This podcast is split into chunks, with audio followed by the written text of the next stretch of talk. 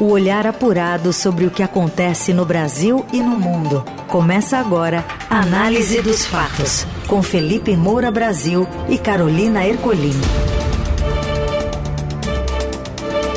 Olá, olá, seja bem-vinda, bem-vindo. Análise dos fatos no ar, aqui na Rádio Dourado, trazendo para você um resumo comentado das notícias que importam também nesta terça-feira. Tudo bem, Felipe? Boa tarde. Salve, salve, Carol, equipe da Eldorado FM, melhores ouvintes. Sempre um prazer falar com vocês no Análise dos Fatos, que fica disponível logo em seguida nas plataformas de podcast. Vamos aos destaques deste 9 de maio. Morre Rita Lee, maior estrela do rock brasileiro ícone dos mutantes, aos 75 anos. O que esperar do secretário executivo do Ministério da Fazenda como diretor no Banco Central? E mais, casal flagrado em São Paulo com bebê de Santa Catarina é preso por tráfico de pessoas. O que acontece no Brasil e no mundo. Análise dos fatos.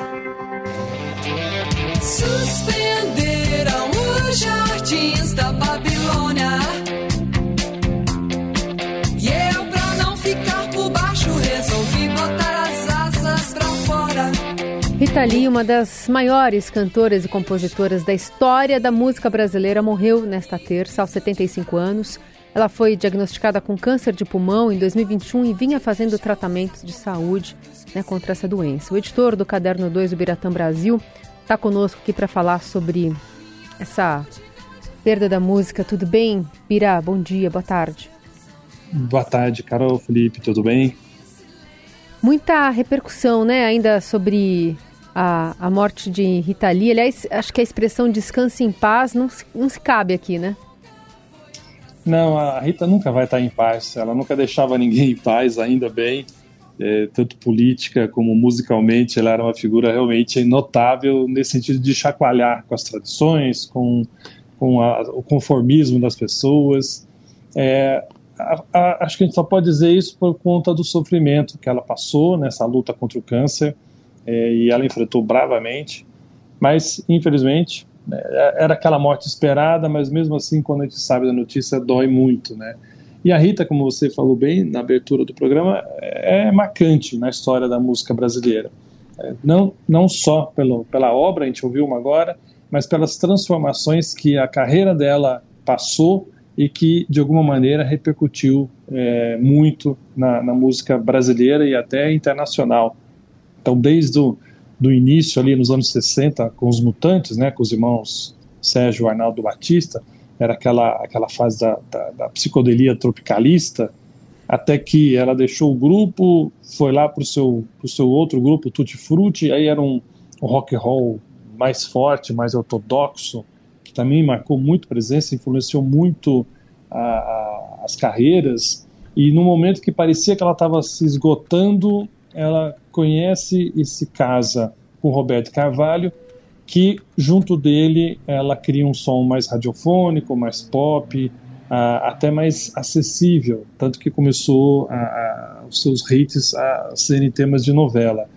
E aí abriu as portas para o mundo latino, para o mundo internacional, e aí sim a Rita já era né, consagrada, consolidou ainda mais essa imagem. Então você vê, são três fases, são três frentes muito distintas, mas que criou uma legião de fãs. Você tem os fãs mais é, antigos, da época dos Mutantes, depois aquele do rock do Tutti Frutti, e o que durou mais tempo, que é essa fase Roberto Carvalho, que é as músicas mais, às vezes até amorosas, mais debochadas. Então, a Rita realmente ela nunca se sustentou num tipo só de música, de canção, de criação. É, ela tocou de várias formas e sempre com uma originalidade, com uma genialidade e com uma graça. A Rita era, acho que, uma das poucas cantoras, músicas brasileiras que sabia usar muito bem o humor de uma maneira é, forte, mordaz, crítica e muito inteligente. Então, é, por todas essas qualidades, realmente é, a música e o país está muito de luto, a cultura brasileira está muito de luto pela perda da Rita Lee.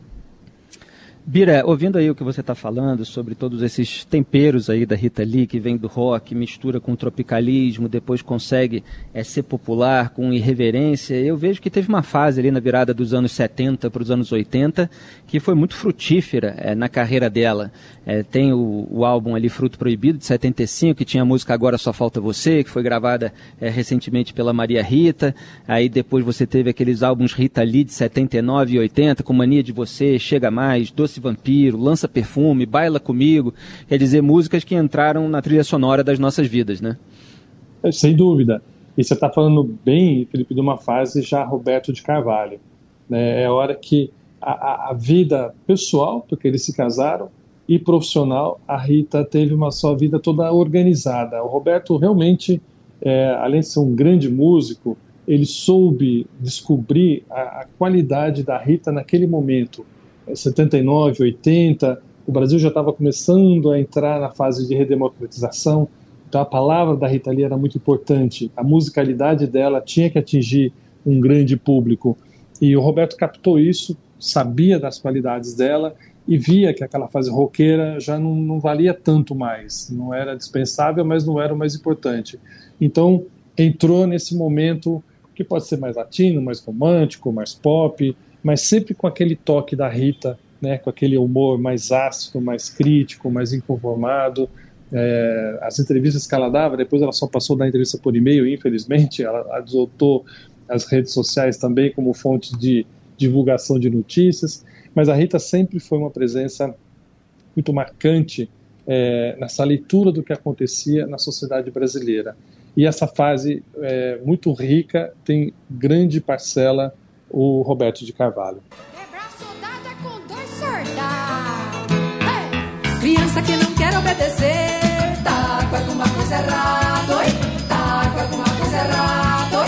Tá com alguma coisa errada. Gente é grande que tem borda pra valer. Estão ouvindo aí a música Wai Wai, que é uma composição da Rita Lee e Roberto de Carvalho, na voz de Ney Mato Grosso, que fala um pouco dessa fase e também fala um pouco dessa questão política, né? Era uma música que é, era uma crítica à, à, ditadura, foi censurada, enfim, mas também mostrava essa inquietação e essa forma de se expressar, que seja na cultura, que seja na política, direta e indiretamente, né, Birá?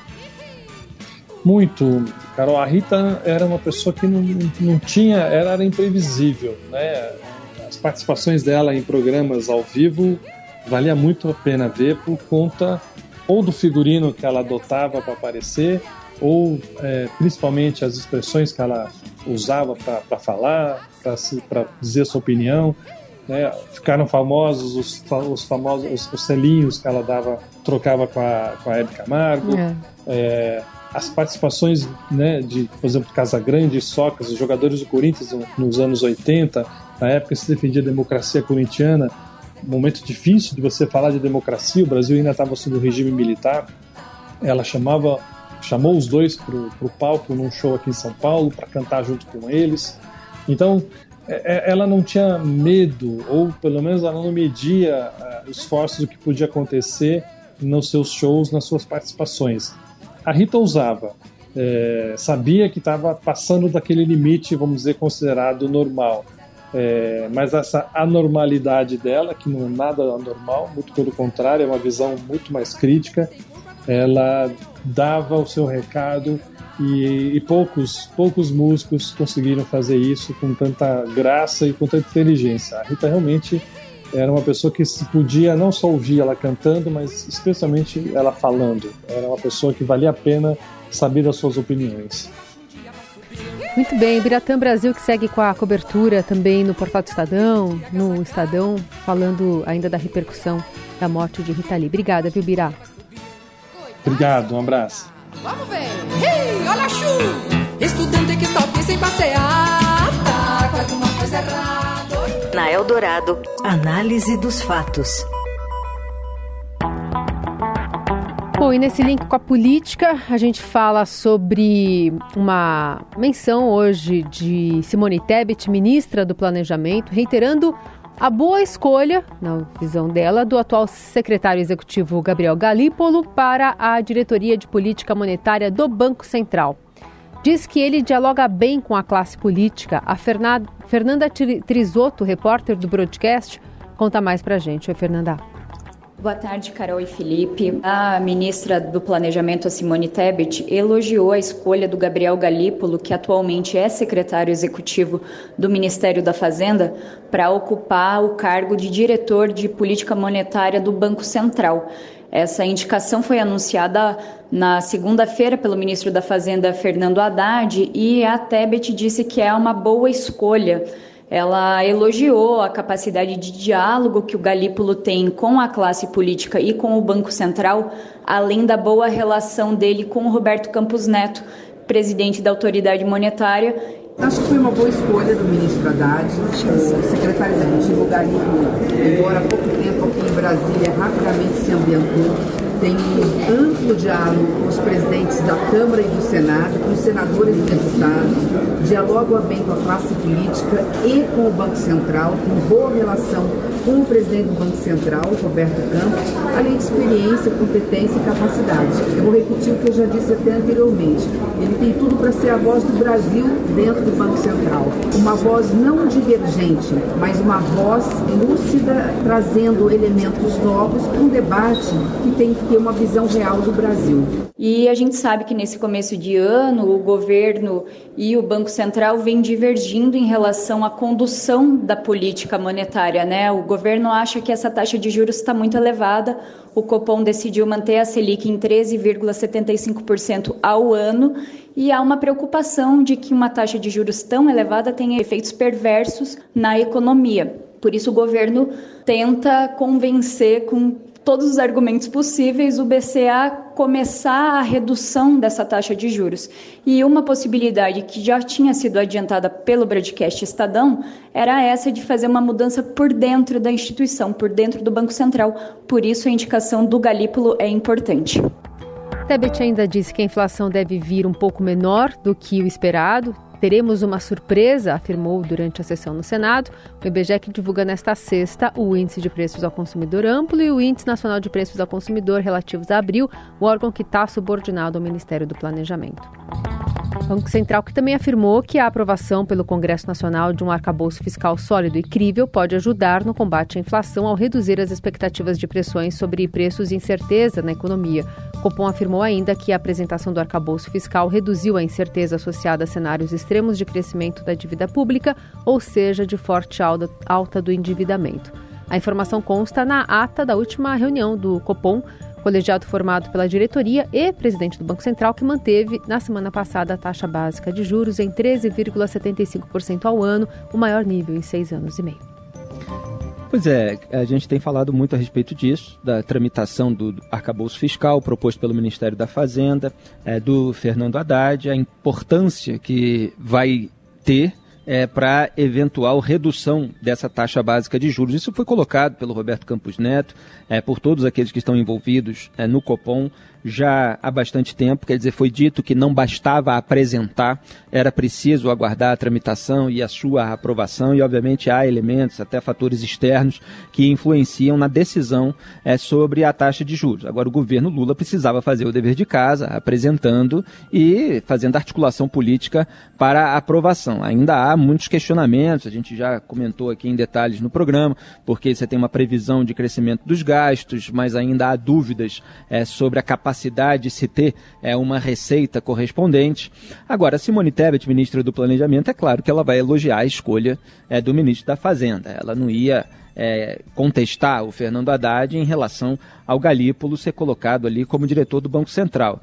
Ele é um articulador político, de fato, o Ministério da Fazenda acaba perdendo essa articulação que ele vinha fazendo com o canal direto com Arthur Lira e Rodrigo Pacheco, os presidentes da Câmara e do Senado, vive no telefone com os dois, então, de fato, é como ela própria colocou, é alguém aí que é, faz essa intermediação é, e tenta é, juntar ali todos os interesses envolvidos. Há uma crença de que ele pode apaziguar a relação entre o Lula e o Roberto Campos Neto, que está muito deteriorada pelo interesse do Lula de manter a popularidade e de é, colocar é, a culpa de eventual agravamento da crise econômica nas costas do presidente é, do Banco Central. Então, o Lula disse, por exemplo, que um homem sozinho não pode saber mais do que 215 milhões. Só que o Copom, como o editorial do Estadão colocou hoje, editorial que recomendo a leitura, Lula quer um BC para chamar de seu, o Copom é um órgão colegiado. Então, a decisão de manter a taxa Selic é, a 13,75% ao ano não foi uma escolha pessoal nem isolada de Campos Neto. E aí o, o jornal até pergunta: o que, que o Lula pretende com essa mentira? Jogar metade do país contra Campos Neto? Eu respondo: é, é jogar o país inteiro. Fazer dele um espantalho para ocultar o verdadeiro problema que dificulta a redução imediata dos juros, a falta de compromisso do governo com uma política fiscal crível? Eu respondo: sim, é exatamente isso que o Lula planeja fazer. É, e eu concordo perfeitamente, inteiramente, é, com a análise que o, o Galípolo é um adepto da nova teoria monetária, né? aquela ideia de que governos que emitem a própria moeda jamais serão insolventes porque podem emitir papel para quitar as dívidas. Né? E aí se lembra a frase de Dilma Rousseff, gasto é vida, que é tudo que o Lula quer, ele não quer ter limite para gastar. Então, ele vai atacando qualquer pessoa é, ou instituição é, que dê para ele esses limites, porque ele é, entende que a popularidade dele depende disso que ele chama de investimento. Agora, ele quer uma carta branca para é, gastar é, de todo modo e a gente precisa monitorar para ver quais gastos realmente é, são desejáveis é, e quais não são. E é preciso ter o equilíbrio fiscal para não deteriorar a situação econômica do país. Então o Galípolo vai fazer política no Banco Central, está sendo preparado para ser o presidente, já que o Haddad prefere ele ao André Lara Rezende, que queria muito essa boquinha também. Análise dos fatos. Esposas de cinco ministros de Lula são nomeadas para cargos públicos com salários de até R$ 37.500. Tássio Lohan traz os detalhes. Essa nossa reportagem aí revelou casos de esposas de ministros do governo Lula que ganharam cargos no governo federal, no Congresso e até mesmo em tribunais de contas de estados. São ao menos cinco casos aí de mulheres que foram nomeadas ou escolhidas desde a posse do presidente Lula. E essas mulheres são casadas com o ministro da Fazenda, Fernando Haddad, com o ministro do Trabalho, Luiz Marinho, com o ministro do Desenvolvimento Social, Wellington Dias, com o ministro da Casa Civil, Rui Costa, e com o ministro das Relações Institucionais, Alexandre Padilha.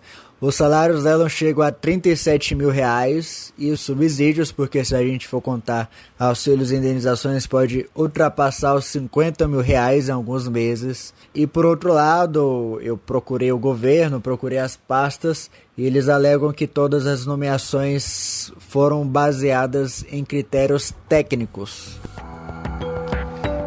É, eu, eu antecipei isso aqui no programa é, no dia 10 de março, quem quiser procurar aí nas plataformas de podcast, é, mostrando todas as esposas é, de ministros do governo Lula, quatro ministros naquela ocasião, é, que tinham ganhado vaga em tribunais de contas nos estados que esses ministros governaram e onde eles mantêm influência política. Né?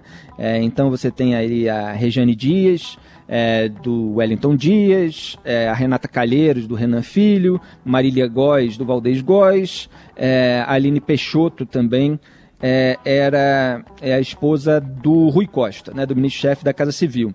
Agora, a reportagem do Estadão acrescentou aí os casos da, é, envolvendo Fernando Haddad e o Alexandre Padilha. Quer dizer, é o velho patrimonialismo brasileiro, é o velho tratamento do público como privado, o coronelismo estadual, o apadrinhamento familiar, o aparelhamento político de órgãos de fiscalização e controle. É disso que se trata. Quem tem poder tem mais influência para conseguir que os seus familiares consigam esses postos onde ganham muito dinheiro.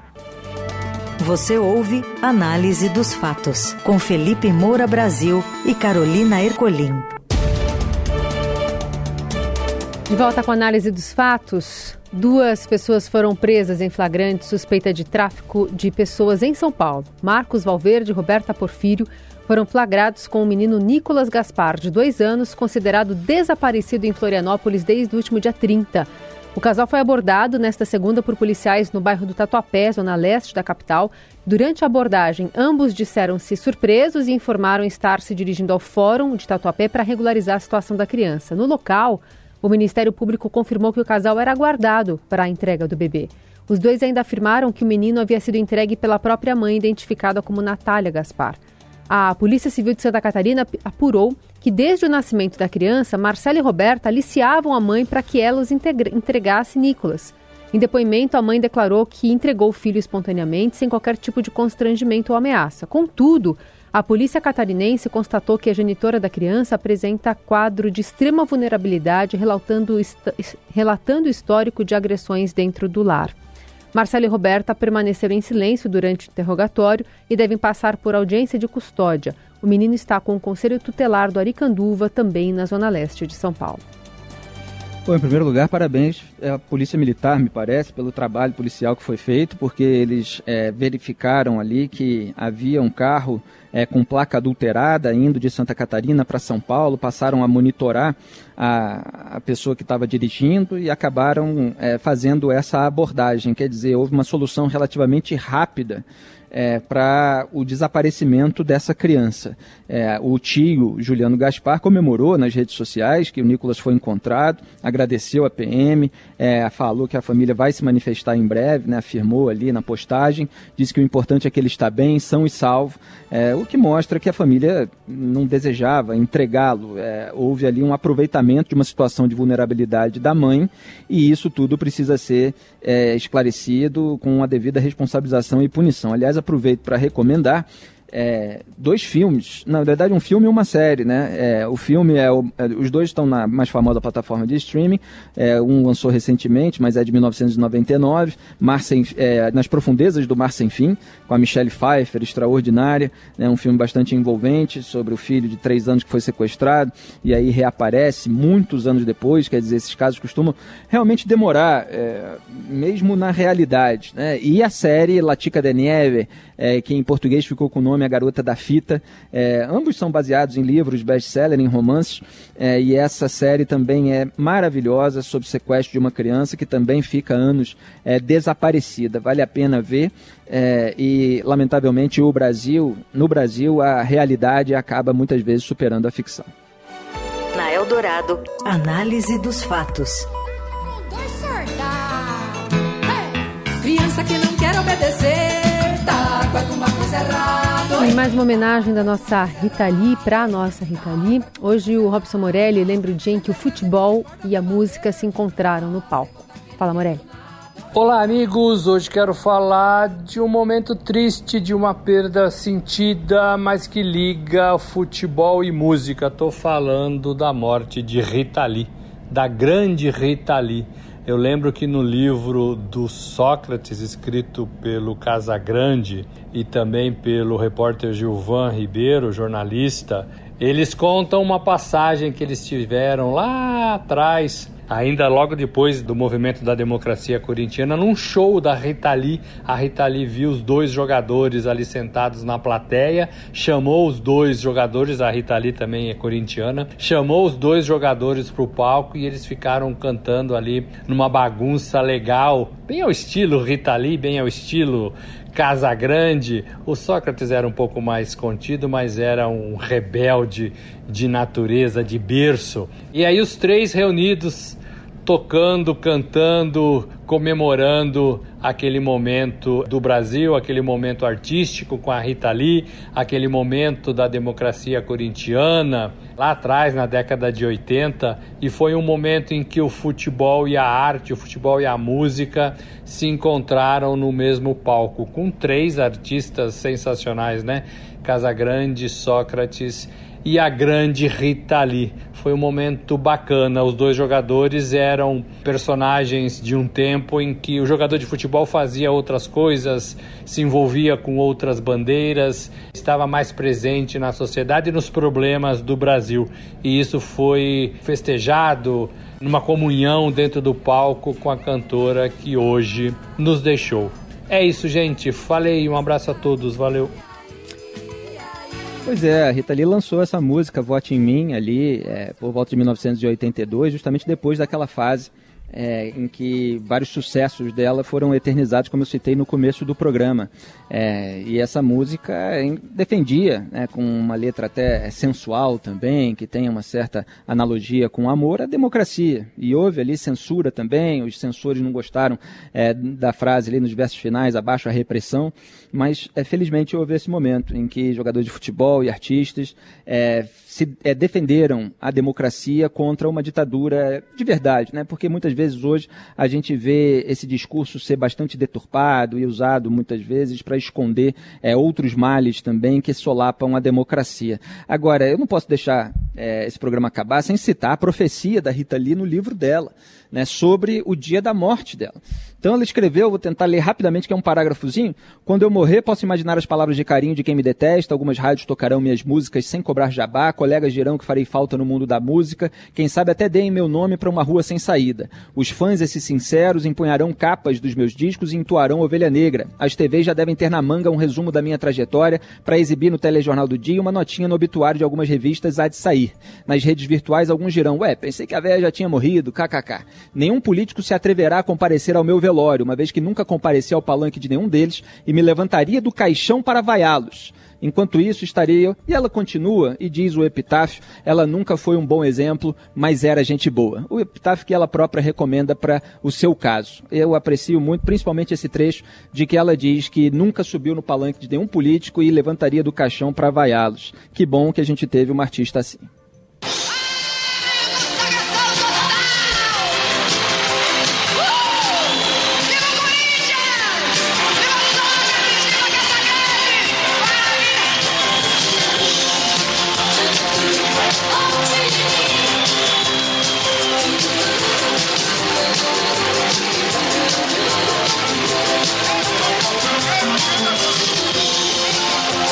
Com Vote em Mim que a gente encerra este análise dos fatos com trabalhos técnicos de Moacir Biasi e o comando da mesa de som de Carlos Amaral.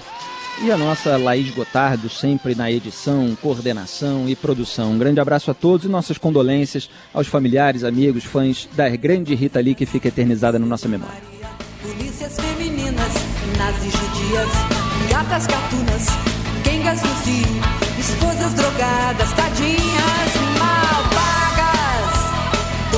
mulher quer ser amada, toda mulher quer ser feliz, toda mulher se faz de coitada, toda mulher é meio Leila de Miss. Você ouviu Análise dos Fatos. Se você perdeu esta edição ou quer ouvir de novo, acesse radioeldorado.com.br ou assine gratuitamente o podcast no iTunes, Google Podcast, Deezer ou Spotify.